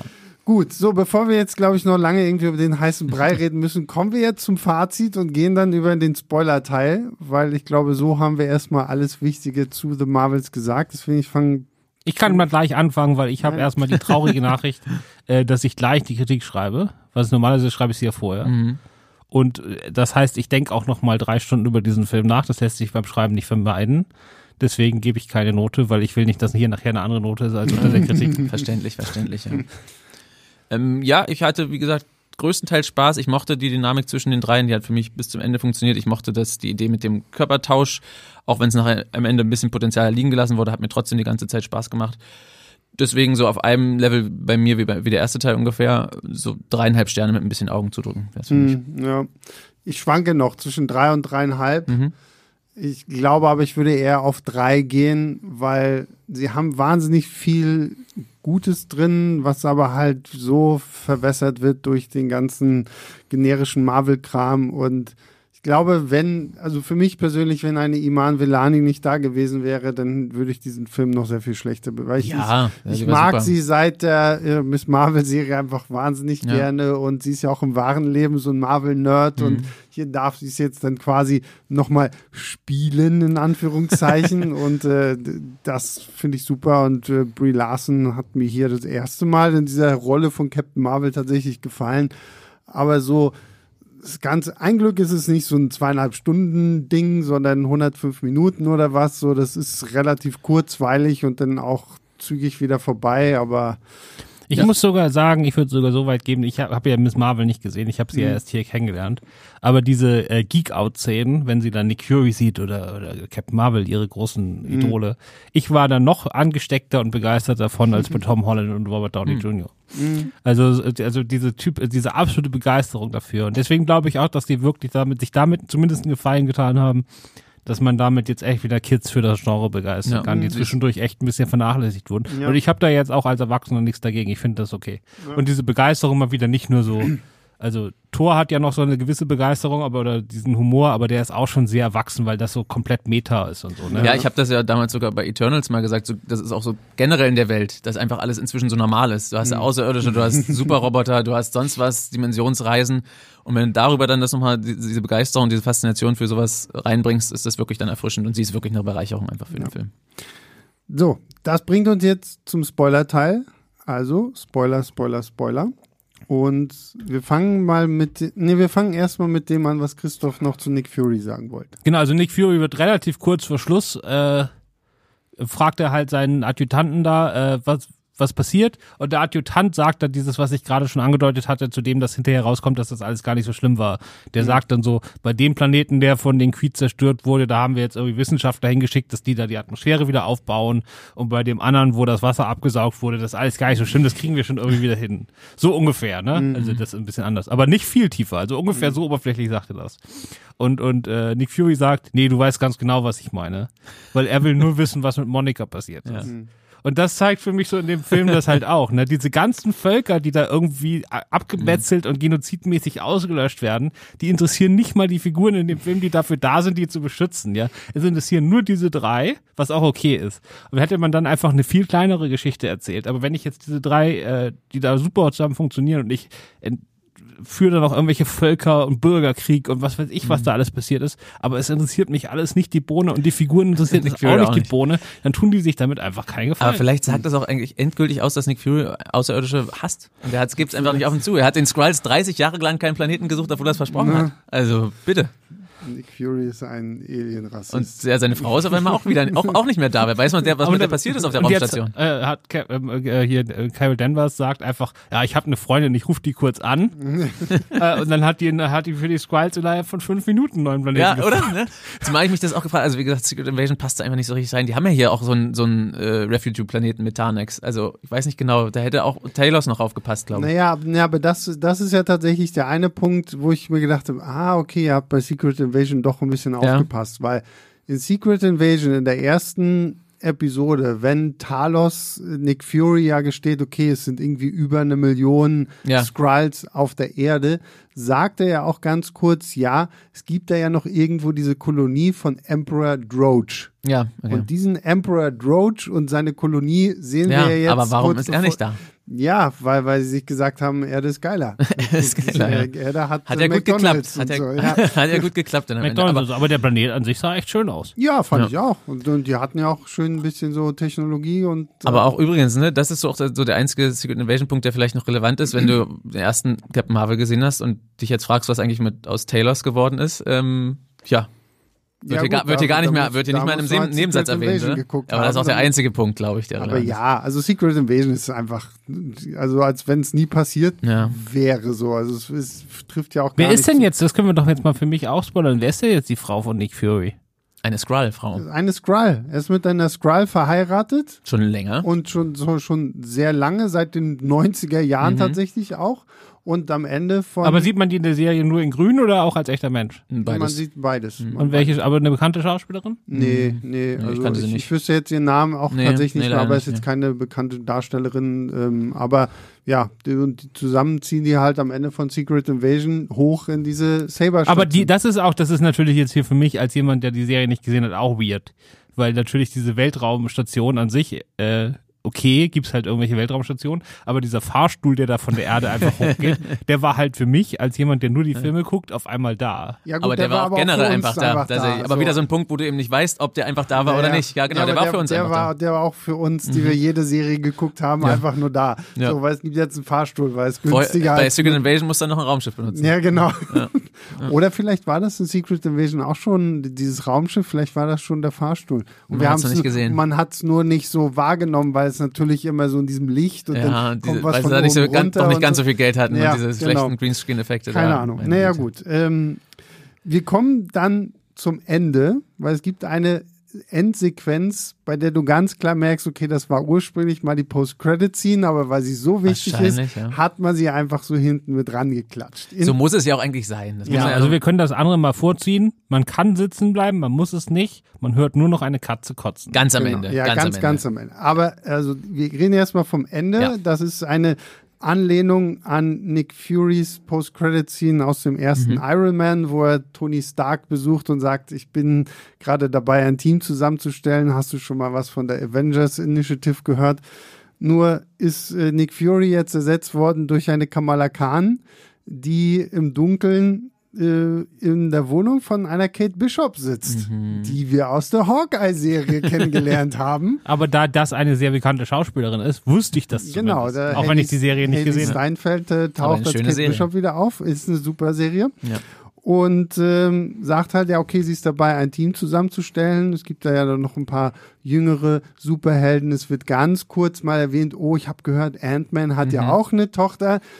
Womit endlich, endlich Marvel tatsächlich eingesteht, ja, wir arbeiten auf so etwas hin wie die Young Avengers. Weil ich meine, ich glaube, jetzt wirklich alle aufzuzählen, die da irgendwie sind, das wird echt viel. Also ich meine, in Falcon and the Winter Soldier hatten wir den Enkel von Isaiah Bradley Elijah, der in den Comics zu Patriot wird. Dann hast du aus der WandaVision-Serie hast du hier Tommy und Billy, die ja Speed und Wiccan werden. Du hast ähm, America Chavez aus Doctor Strange 2, könntest du dann noch mit reinpacken. Du könntest theoretisch hier das, die, die Tochter von, von Gore aus Tor 4. Oh Gott, oh Gott. Also, also Ironheart hast du noch. Ironheart, genau. Also die, die Möglichkeiten, halt wirklich so ein Young Avengers-Team aufzubauen, diskutieren wir ja schon seit WandaVision, seit das erste Mal halt Billy und Tommy da aufgeploppt. Kid Loki aus Loki wäre Mhm, auch stimmt. noch irgendwie was. Äh, du könntest theoretisch, wenn man irgendwie bei äh, äh, Kang the Conqueror bleibt, auch Nathaniel Richards als Iron Lad, Hm, der auch. stimmt, ja. Äh, gut, das führt jetzt zu aber weit wollen an das die Nasen. Leute? Wollen das die Leute, ist die Frage. das ist halt die Frage, aber offensichtlich wird jetzt darauf hingearbeitet, sowas zu machen. Es ist halt nur das Ding, machst du es als Serie vielleicht, so als Miniserien-Event, weil ich weiß nicht, ob ich jetzt irgendwie die Young Avengers in Avengers 5 haben möchte, Mhm. als so meine große Bezugsgruppe. Zumal ja gleichzeitig das Gerücht genau in die andere, das Gerücht gibt, Ja, ich genau bin- in die andere Richtung Ich geht. bin ja. mir schon sehr, sehr sicher, dass das der Plan war. Ich Ja. bin aber, ich glaube aber auch, dass da momentan die totale Panik herrscht. ja, wie gesagt, Also wenn bei, bei den, bei den Hochrechnungen für, für Marvels ja, jetzt. stimmt. Geht denen der Arsch auf Grundleist, dass das MCU in zwei, drei Jahren einfach tot ist. Ja, na Ja, klar. und gleichzeitig gibt's eben die Gerüchte, die, die ich gerade meinte, dass, dass man jetzt Original-Avengers zurückkommen will, obwohl Genau. die eigentlich nicht mehr da sind. Ne? Also das ist ja Ja. genau der gegenteilige Weg. Aber das wäre jetzt auch mittlerweile so vielen Leuten egal. Hm. Also wenn du jetzt einfach die, die, die Original Avengers zurückbringst, Ja, einfach wir- sagst, wir scheißen auf Kanon, wir haben jetzt einfach nochmal ein Abenteuer mit denen, da würden auch mehr Leute ins Kino gehen als jetzt Du, zu den neuen- natürlich, aber es würde Marvel nicht retten, weil es dann, hast du, dann hast du einen Peak-Film, der halt wirklich nochmal Ja. Kohle reinbringt, so wie mit Spider-Man No Way Home. Aber, Aber es würde alles das inhaltlich, andere das würde danach, das inhaltlich halt völlig Ja, eben. kaputt Wer denn, machen. wäre der denn noch so in dem, in dem Alter, dass der jetzt äh, den Anführer der Young Avengers sein könnte? Tom Holland? Tom Holland? Ich glaube ja, also meine Theorie wäre ja eher nach wie vor, dass die irgendwann anfangen, Miles Morales ins MCU zu holen und zu sagen, okay, wir packen den mit rein. Ja. Weil so wie sie es jetzt ja anteasern, wird vielleicht eine Kamala Khan eher so ein bisschen die Anführerin von dem. Und wie gesagt, wir haben genügend Figuren, die da halt für so einen Young Avengers Film noch irgendwie eine Rolle spielen. Nee, aber du, ich meine, ich rede jetzt von Figuren, die dann auch dafür sorgen, dass irgendjemand im Kino sitzt und nicht nur auf der Ja. Leinwand was Na, passiert. ich meine, Miles wäre wär zumindest gerade ein, ein guter Punkt mit Across the Spider-Verse und den Spielen. Also da Wenn- hätten sie zumindest sie so ein da- bisschen ja. Leute, die sie abgreifen können. Aber ja, so ganz groß, das ist natürlich kein Robert Downey Jr. oder so. Also. Ja, also Tom Holland könntest du natürlich irgendwie noch wieder. Das müsstest du anholen, wahrscheinlich aber machen, das um da müsstest, Leute Aber das müsstest du dann relativ schnell machen und wahrscheinlich versteckst du es dann aber eher unter dem äh, Deckmantel Spider-Man 5, als dass du wirklich Ja. sagst, wir nennen den Film jetzt Young Avengers, Mhm. weil dann denken sich die Leute, okay, ja, jetzt kriege ich irgendwie so Kinder, die irgendwie durch die Gegend rennen. Ja. Und wenn du sagst Spider-Man 5 jetzt mit seinen Spidey-Freunden, dann. Nee, das, ich glaube, da müsste er wirklich nur so eine, so eine Art Mentorenrolle übernehmen schon. Ja, ja, aber. Dann machst du Spider-Man, ja. also ich glaube nicht, dass die sich Spider-Man 5 kaputt machen lassen, indem sie da die, Nein, aber wie gesagt, wenn du Aber halt gucken. mich danach fragst, wer von denen ist jetzt irgendwie groß genug, um äh, auf dem Poster zu stehen, dann hast du da niemanden. Weil bei diesem muss man sich überlegen, welche, Ja. welche, welche Stars man da noch hätte. Weil jetzt, also Nick Fury ist jetzt auch, weil der halt überall dabei war, der ist ja auch kein Ereignis mehr. Also Naja, keiner geht ins Kino. Ja, spätestens nach Secret Invasion nicht mehr. Ja, also ich bin gespannt, wie sie das irgendwie ausbauen werden. Ich meine, Marvel hat häufig genug irgendwelche Sachen in Enden angeteasert, auf die wir bis heute noch warten. Äh, ich sag nur die Schwester von Shang-Chi, die die Ten Rings übernimmt oder Ja, sowieso, die. Shang, wir hatten ja die andere Shang-Chi-Stunde vorne auch. wir haben ja auch noch einige Sachen. Superstars offen, ne? Also jetzt hier aus, aus Doctor Strange 2. ja, Charlize Theron. Ja, stimmt, ja. Die ja. ist auch noch irgendwie da. Wir haben Richtig. auch noch, wir haben aus Tor 4 haben wir auch noch Herkules, der ja, Ja, auch noch stimmt, irgendwie durch ja. die Gegend schwirrt. Richtig. Also das, das hat Christoph ja mal irgendwann in irgendeinem anderen Marvel-Podcast immer schön zusammengefasst. So früher war die Post-Credit-Scene wenigstens was, was sich auf den nächsten Film Ja. vorbereitet hat. Mittlerweile hast du Post-Credit-Scenes, wo du nicht weißt, ob du das in fünf Jahren irgendwie mal dann endlich erklärt Ja, vor allem, das bekommst. ist auch wirklich ein Problem, wenn sich die Pläne dann nochmal ändern, das ist dann, ne, dann, wenn Ja. du die Filme später auch nochmal guckst, dann passt das einfach nicht mehr so gut Ja. zusammen wie Vor allem, wenn du so an, also so bei Herkules, da wurde einfach noch so eine Möglichkeit für eine andere Welt aufgemacht, die ich aber verstehe, ne? Mhm. Bei Doctor Strange 2, wenn da Figuren auftauchen, die man, also ich glaube, das sind ja auch nur Gerüchte, ne, wer das ist. Das ist ja im Film gar nicht endgültig geklärt, oder? Doch, es, ihr Name steht äh, so direkt auch in den Credits drin. Okay, dann das. Aber wo du dann so als normaler Mensch, der die Comics nicht kennt, auch einfach so angeteasert wird, oh, wer ist das? Ja, ja, Ja, zumal der auch eine Das Handlung weiß wirklich, ich doch in sechs Jahren überhaupt nicht mehr, dass ich mich damals gefragt habe, oh, wer, wen spielt denn Charlie ja, Theron? zumal der auch da wirklich eine Story mit der Hauptfigur andeutest. Bei, wie du sagst, bei Hercules wird so eine eigene Welt aufgemacht, Ja. das kannst du nochmal aufgreifen, musst du aber nicht, aber da wird im Grunde die, die Handlung für den nächsten Doctor Strange-Film oder so angeteasert.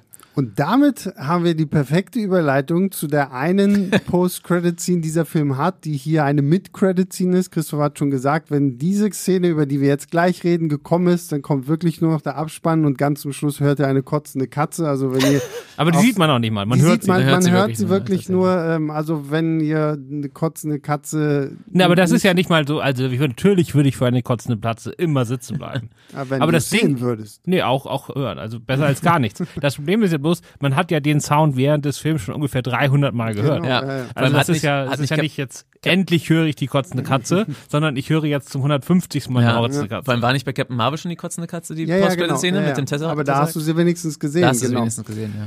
So, wir haben aber hier eine mit Credit-Scene, weil die gute äh, Monica Rambeau bekommt äh, zum Finale von The Marvels eine Und das, Überdosis. weil du das gesagt hast, das wäre doch jetzt die Post-Credit-Szene gewesen. Das andere wäre doch auf jeden Fall die Mid-Credit-Szene gewesen.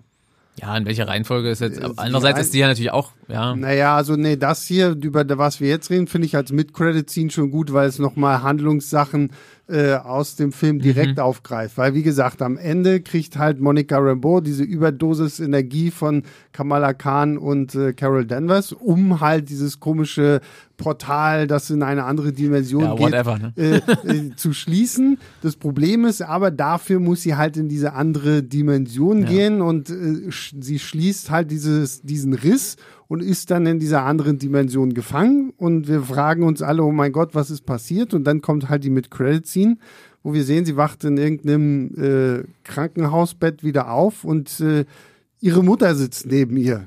Und, und sie, ah, oh, Mutti, Mutti, Mutti. Und, die, und du merkst aber ganz offensichtlich die Person, die da sitzt, die ja äh, auch, äh, wie heißt sie? Ähm, Maria? ja, Maria Rambeau, Ja. ähm, die Darstellerin meine ich, Lashana Ach so, Lynch. Lashana ne? Lynch, ja, Ähm, genau. Weiß überhaupt nicht so, warum zur Hölle nennst du mich jetzt Mutter? Ich weiß Mhm. nicht, wer du bist.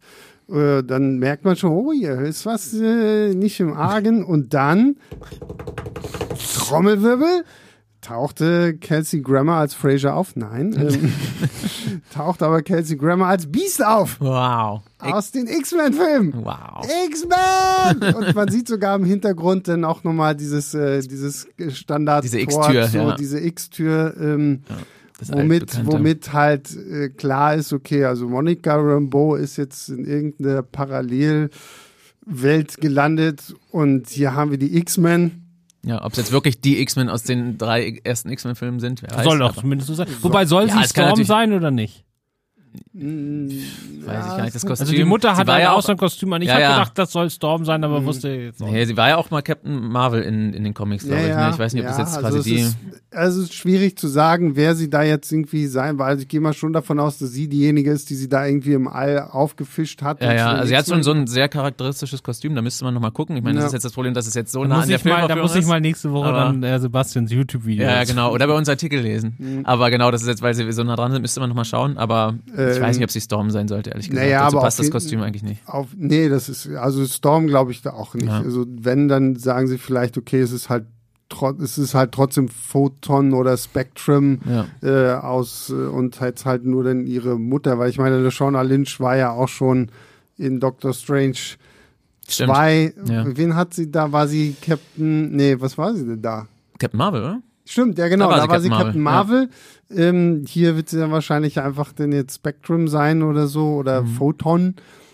Auf jeden Fall haben wir den X-Men-Teaser mal wieder da. Und das ist ja jetzt gerade in Verbindung mit äh, Kamala Khan schon das zweite Mal, Ja. weil im Finale von der Miss Marvel-Serie erklärt ihr ja ihr bester Freund, oh, ich habe noch mal deine DNA gecheckt, wo ich mir auch immer denke, ja geil, dass so ein 15-Jähriger mal deine DNA checkt und dir sagt so, okay, Ja, da hast du äh, eine Mutation und dann Bam, kommt bam, sogar, bam. dann kommt sogar die, die, das wird Stimmt. kurz das X-Men-Theme angespielt in der Miss Marvel-Serie, womit dann da zumindest das erste Mal das Wort Mutant im MCU gefallen Ja. ist.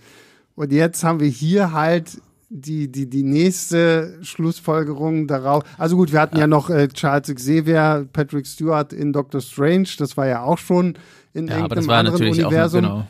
Und hier ist jetzt nochmal wieder ein anderes Universum, wo ich mir vorstellen kann, dass sie das dann irgendwann, wenn Deadpool 3 dann mal rauskommt, dass Ja. sie das dann da irgendwie alles so ein bisschen mit verwursten. Es ist auch wirklich ein bisschen weird, weil, du, wie du eben meintest, du hast diese Kamala Khan Mutantengeschichte in Miss Marvel angeteasert, aber mit ihr wird ja da in der Richtung gar nichts mehr gemacht Mhm. in dem Film. Es, wird, es ist ja komplett losgelöst davon, losgelöst davon. Das wird ja überhaupt nicht mit den X-Men oder mit Mutanten bei ihr Nee, nochmal überhaupt nicht, weil also das, was Sebastian vorhin schon gesagt hat, also ich als jemand, der die Serie nicht kennt, hätte jetzt ohne weiteres geglaubt, dass die nur, weil sie dieses Ding da um ihren Arm gelegt hat, jetzt Superheldin Ja, Ja, du, genau. Das meine ich Deswegen, ja. Ne? Und, ähm, und ganz zum Schluss hat sie ja auch zwischendurch mal das Armband nicht um. Da dachte, habe ich auch kurz überlegt, so, okay, wie war denn das jetzt nochmal? Kann sie jetzt auch ihre Kräfte haben, ohne dass sie Hab dieses genau, Armband um hat? Und dann hat Dann sie ja das ja. tatsächlich auch. Und dann, ja, okay, stimmt. Ja, das wird ja auch gesagt in Ja. der Serie, dass ihre Kräfte halt schon in ihr. Deswegen versteht man das aber nicht. Also wir sind ja im Spoiler-Teil immer noch. Ne? Ja, ja, Ja, ja. klar.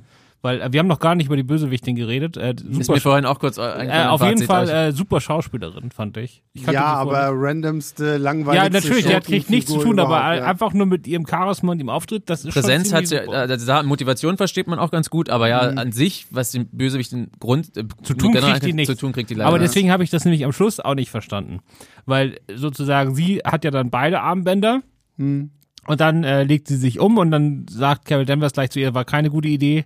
Äh, das äh, wirst du wahrscheinlich nicht äh, überleben, weil das einfach so viel Kraft ist, dass dich das zerreißt und dann zerfliegt die, dann wird die auch zerrissen da. Und dann legt sich ja dann sie, aber äh, hier, hier Kamala dann äh, beide Armbänder um und ist gar kein Problem. Und für mich als jetzt jemand, äh, der nicht wusste, dass sie sozusagen von sich aus schon Kräfte hat, weswegen sie das überhaupt aushalten kann, die dann die Bösewichte nicht hatte, äh, war das einfach, äh, Ja. wusste ich in der Szene nicht, warum das jetzt so ist, warum sie das aushält und die anderen nicht.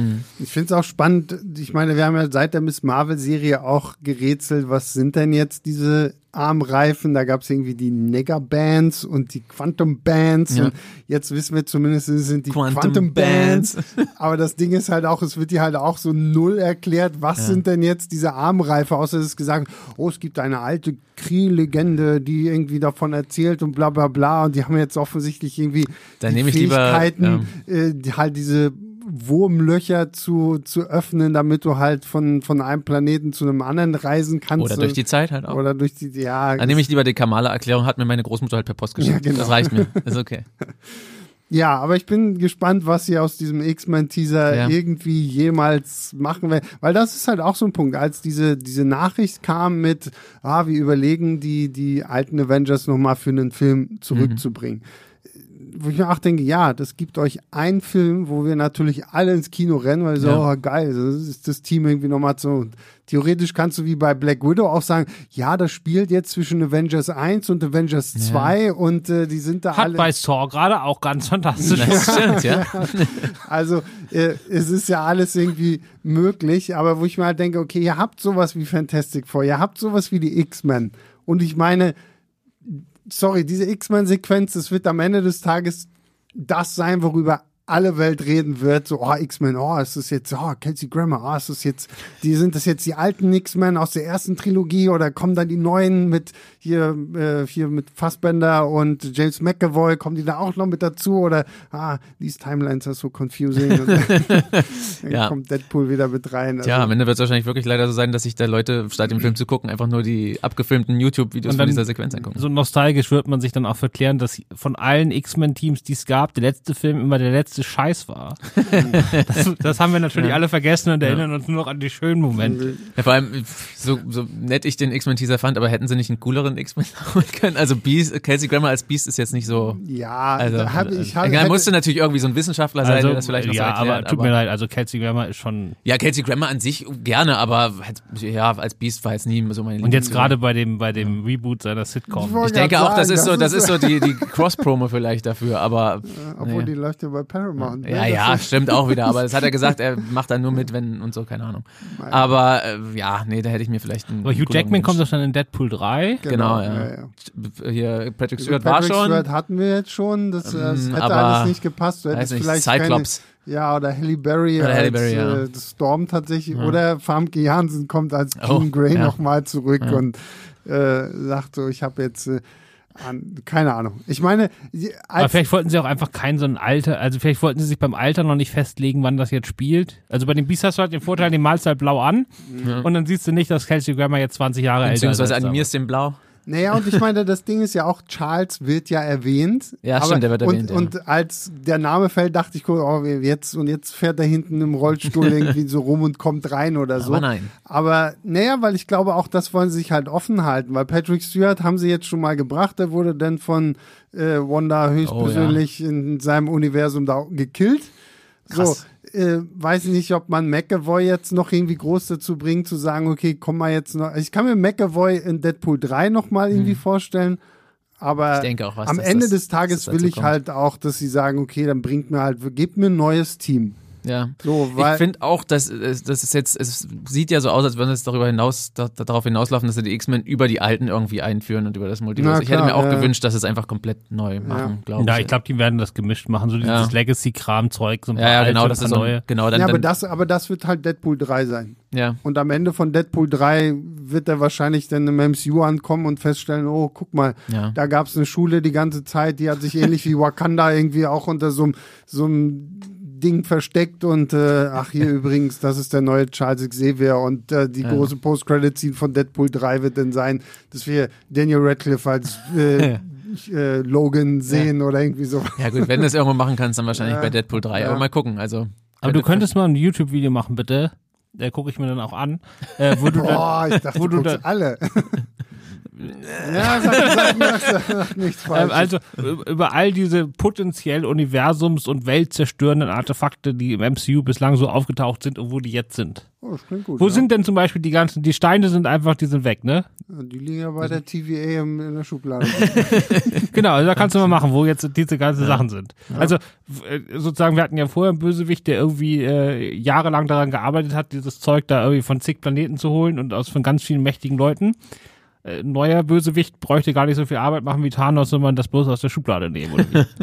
nee, aber die haben ja bei der TVA, die funktionieren ja nicht mehr. Und die, die Tony Stark verwendet hat, die sind, Sind ja dann kaputt. verpufft. Die Ja, die sind ja kaputt gegangen. verpufft. Also die sind ja dann einfach äh, Schrott. Ja, aber trotzdem, ja, Aber nicht uninteressant. Ist, äh, ja, stimmt, ja. Aber ich habe mir jetzt, wie siehst, weil wir im Vorgespräch ja noch darüber geredet haben, dass Christoph ja meinte, dass das hier alles komplizierter geworden ist als die String-Theorie oder so. Ich habe mir jetzt ähm, das, das offizielle äh, MCU Guideline-Book Ja, da gekauft. hast du geholt, ja? ähm, Habe ich auch schon überlegt. äh, weil ich letztens irgendwie den so einen Artikel gelesen hatte und äh, da taucht ja dann überall, wo irgendwie dann doch ein Fehler ist, taucht ja Miss Minutes dann auch irgendwie auf und Ah, sagt, upsie hier, okay. weil ich will ein Video machen, so alle äh, Fehler, die Marvel Mhm. jetzt mittlerweile offen zugibt in der ganzen Chronologie und sowas Also alles. gerade bei dieser, dieser Spider-Man-Fehler, die ber der Und berühmte in genau. der Kontinuität. Ja? Und ganz zum Schluss, da musste ich nämlich dran denken, als Christoph vorhin Stringtheorie in unserem Vorgespräch meinte, hast du also auf den letzten zehn Seiten oder so, haben sie halt wirklich mal versucht, so, so, so eine Timeline zu erstellen. Wow.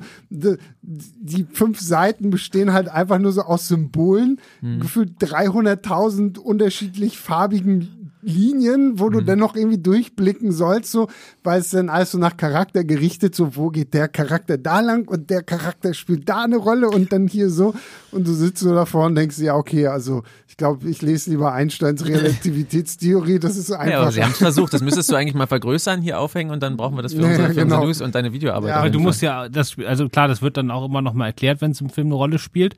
Aber diese ganze Blip-Geschichte, wer da weg war und wer nicht, Ja. das hat man natürlich mittlerweile bis auf bei den absoluten Major-Charakteren und selbst da habe ich es bei einigen vergessen. Äh, aber dass jetzt hier die Tochter, also die äh, Monika, dass die auch weggeblippt war und wieder kam, das, ja, das weiß sie wenn auch alles nicht mehr. Wenn du WandaVision geguckt hast, dann weißt du. ja, aber war mir, war, war mir ich selber. habe WandaVision gesehen und ich, ich, weiß ich es ja nicht. auch, das war mir auch, auch nicht mehr so bewusst, weil die Figur mir damals Ja, eben ja, nicht so viel klar. gegeben hat. Aber, aber ja, das wird ja hier ganz gut nochmal aufgegriffen. Aber es stimmt schon, es gibt viele Figuren, bei denen ich, Ja. selbst bei den Großen, bei denen ich mich das dann auch, auch selbst bei Endgame damals gefragt habe, wer war denn jetzt eigentlich nochmal? ja, nee, das ist schon ein Problem. Gut, Gut. damit sind wir auch mit dem Spoiler-Teil durch, sind wir mit The Marvels durch. Ich bin sehr gespannt, wie der Film so. Wie lang ist jetzt? Also ich kann nicht an Markus vorbeigucken. Meine breiten Schultern, ne? Ah, das ist ganz schön lang.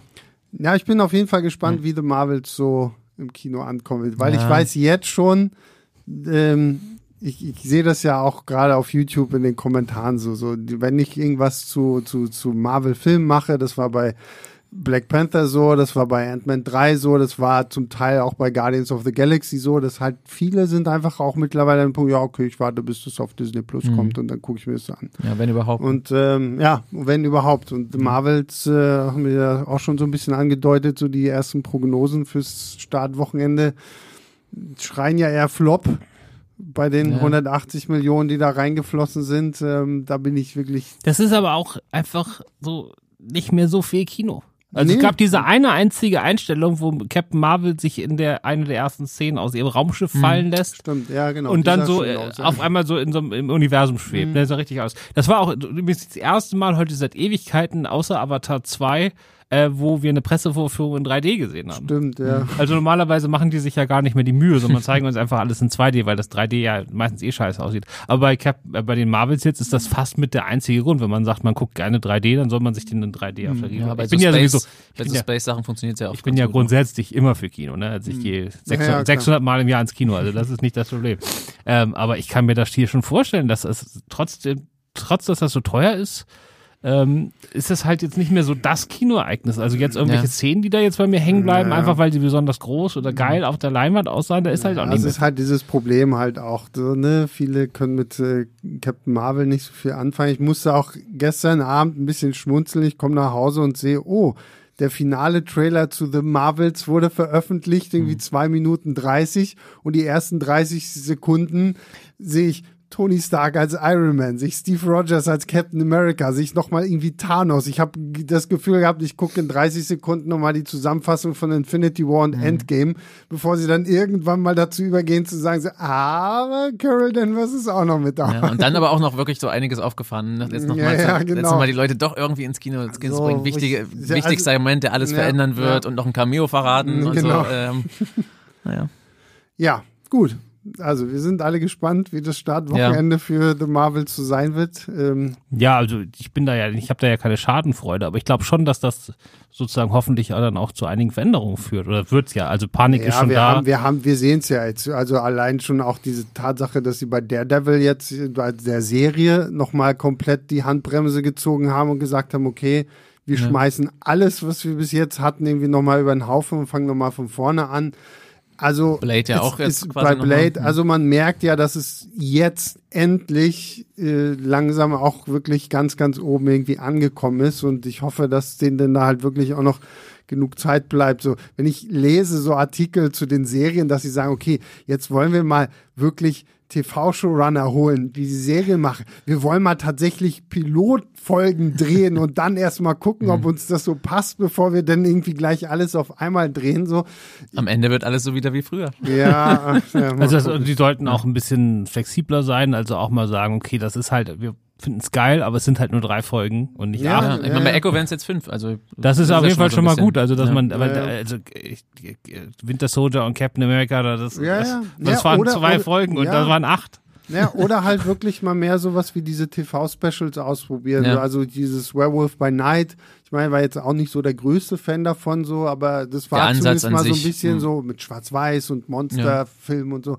Haben sie jetzt aber auch noch eine Farbvariante nachgeschoben. Ja, ja, habe ich auch schon gelesen. Das ist auch ein bisschen denke den ganzen so, ah, Vibe kaputt macht. Ja, aber, genau. aber gut. Naja, gut. Wir Aber gucken. ich habe das auch, nämlich gerade in meinem Kopf gemerkt. Also auch wenn ich jetzt nicht, also ich hab guck alle und ich freue mich meistens drauf und äh, ich schreibe ja auch bei den meisten die Kritiken. Ähm, also ich beschäftige mich damit schon. Ne? Aber während ich in den letzten Jahren wusste ich immer, was die nächsten vier sind. Mhm. Also sagen wir mal, das ist so auf dem Niveau, wo ich sage, das ist auch ein normaler Kinofan, der sich ein bisschen damit beschäftigt, aber nicht tief ist.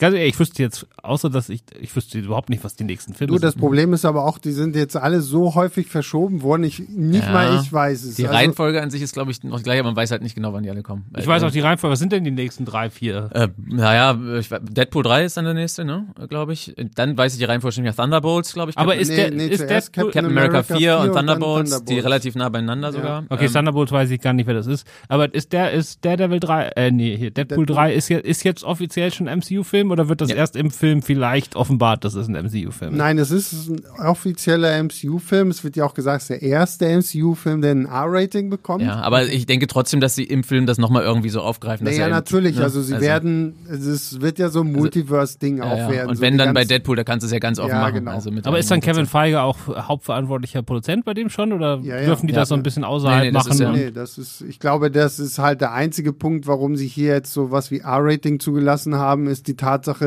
weil sonst wären Ryan Reynolds einfach abgesprungen. Der hätte wahrscheinlich gesagt, okay, Ja, und viele ihr was? Fans mit ihm. ich, Ja, auch, ne? na klar, Also- weil der hätte einfach gesagt, okay, ich habe Deadpool aus dem Dreck gezogen, ich habe ihn wieder irgendwie lukrativ gemacht, nachdem man da in X-Men Origins irgendwie ihm den Mund zugepflastert hat Mhm. und keine Ahnung was und äh, da da wäre da wäre großer Aufschrei gewesen, deswegen war ja da sofort das erste, was gesagt wurde, ja, es ist Kevin Feige produziert und das ist MCU alles, aber es ist noch Ryan Reynolds und R-Rating und es wird noch Ja. geflucht und Da geschnetzt. haben sich ja die, die Machtverhältnisse auch einfach umgekehrt. Ne? Also in dem Moment, wo, wo Disney Fox übernommen hat, Mhm. da haben die durchschnittlichen MCU-Filme einfach noch mehr eingespielt, als Deadpool 2 eingespielt hat, obwohl Deadpool 2 ein Mega-Hit war. Mhm. Einfach weil viel größere Zielgruppe und so weiter. Aber jetzt hat sich das ja total umgedreht. Also jetzt, wenn jetzt nächste, drei Wochen Deadpool 3 rauskommen würde, würde der ja viel, viel, viel mehr Geld einspielen als die Marvels. Absolut, ja, ja.